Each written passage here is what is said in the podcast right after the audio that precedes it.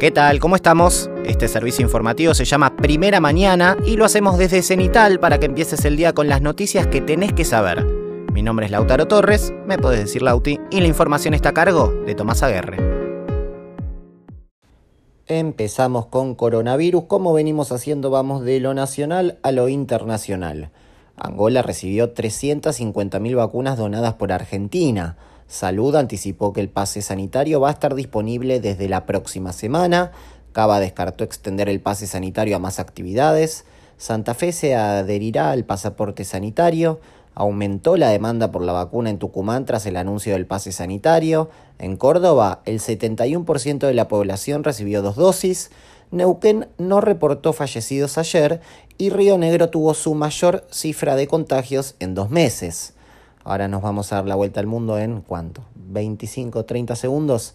Madrid notificó el primer caso de la variante Omicron por transmisión comunitaria. Alemania prohibirá a los no vacunados acceder a comercios no esenciales, restaurantes, templos y lugares de ocio. Estados Unidos exigirá a los viajeros un test negativo de 24 horas antes de su vuelo. Reino Unido registra su mayor cifra de contagios desde julio pasado. Perú impuso toque de queda para Navidad y Año Nuevo.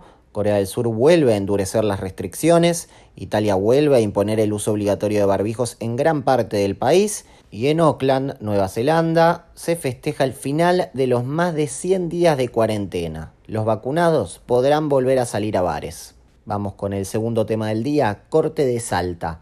Teresa Ovejero fue elegida por el voto unánime de sus pares para presidir la Corte de Justicia de Salta. Con un mandato que se extenderá hasta 2023, es la primera vez que una mujer ocupa dicho cargo. En la reunión convocada para renovar autoridades estuvieron presentes los nueve miembros de la Corte de Justicia, encabezados por el actual presidente Guillermo Catalano, el vicepresidente Ernesto Samson, el vicepresidente segundo Fabián Vitar, las juezas de corte Sandra Bonari, Teresa Ovejero, María Alejandra Gaufín y Adriana Rodríguez Faraldo, y los jueces de corte Pablo López Viñals y Horacio Aguilar. Pasamos al tema número 3, Congreso. ¿Por qué? Porque la Cámara de Diputados de la Nación no sesionará hasta la renovación parlamentaria que se producirá el próximo martes. El oficialismo no consiguió el consenso necesario para tratar los temas que pretendía. De esa forma, la siguiente sesión se producirá con la nueva composición de la Cámara tras la jura de los nuevos diputados el próximo martes. El Senado, por su parte, prevé una última sesión con la actual composición el próximo jueves 9 de noviembre. Aún no se acordó el temario, y ya fue convocada la sesión para la jura de los nuevos senadores ese día. Ya estamos a mitad de newsletter. Tema número 4, Gobierno. Débora Giorgi renunció a su cargo en la Secretaría de Comercio a poco menos de dos meses de su llegada junto a Roberto Feletti. Giorgi no había sido aún designado oficialmente en el cargo. La exfuncionaria se había desempeñado como ministra de Industria entre 2008 y 2015 durante la presidencia de Cristina Kirchner.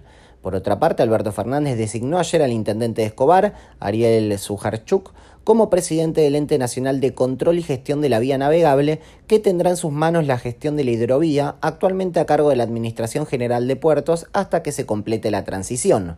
Quinto tema, Brasil. ¿Por qué? Porque con la caída de la actividad económica por segundo trimestre consecutivo, Brasil entró formalmente en recesión. El PBI brasileño se contrajo 0,1% en el tercer trimestre del año en relación al segundo, en el cual la baja había sido de 0,4%. La economía se encuentra ahora en el mismo nivel que antes de la irrupción de la pandemia a comienzos de 2020.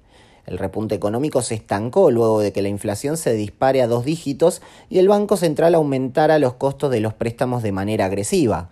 Además, la sequía afectó cultivos clave como el maíz y el café. La producción agrícola cayó un 0,8% en el tercer trimestre. Así llegamos al tema número 6, el anteúltimo de la fecha. Deuda. La directora del FMI, Cristalina Georgieva, publicó ayer una columna en la que alerta por un colapso económico si los países del G20 no acuerdan acelerar la reestructuración de las deudas de los países más pobres.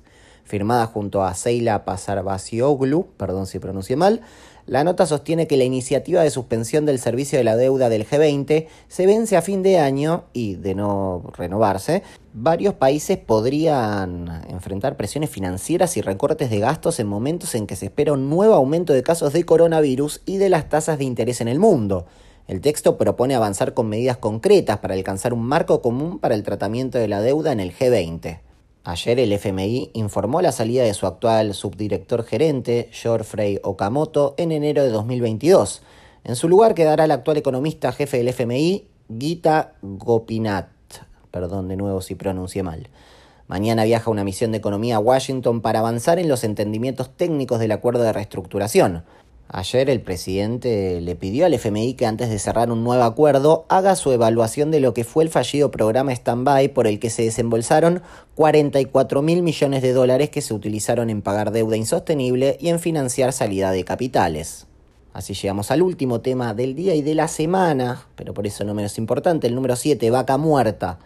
¿Por qué? Porque la formación Vaca Muerta registró en noviembre el mejor mes de su historia con récord de actividad. El mes pasado hubo récord de fracturas con 1.122 para producir shale y otras 5 más para petróleo y gas no convencional. Es un 105% más que en el mismo mes de 2020 y un 11% más que el mes anterior. YPF, que lidera el ranking por compañía, mostró un incremento del 80% frente a 2019 en la cantidad de fracturas por set, completando 44 pozos en el tercer trimestre. Desde agosto de este año, la actividad en vaca muerta se sostiene por encima de las mil fracturas mensuales.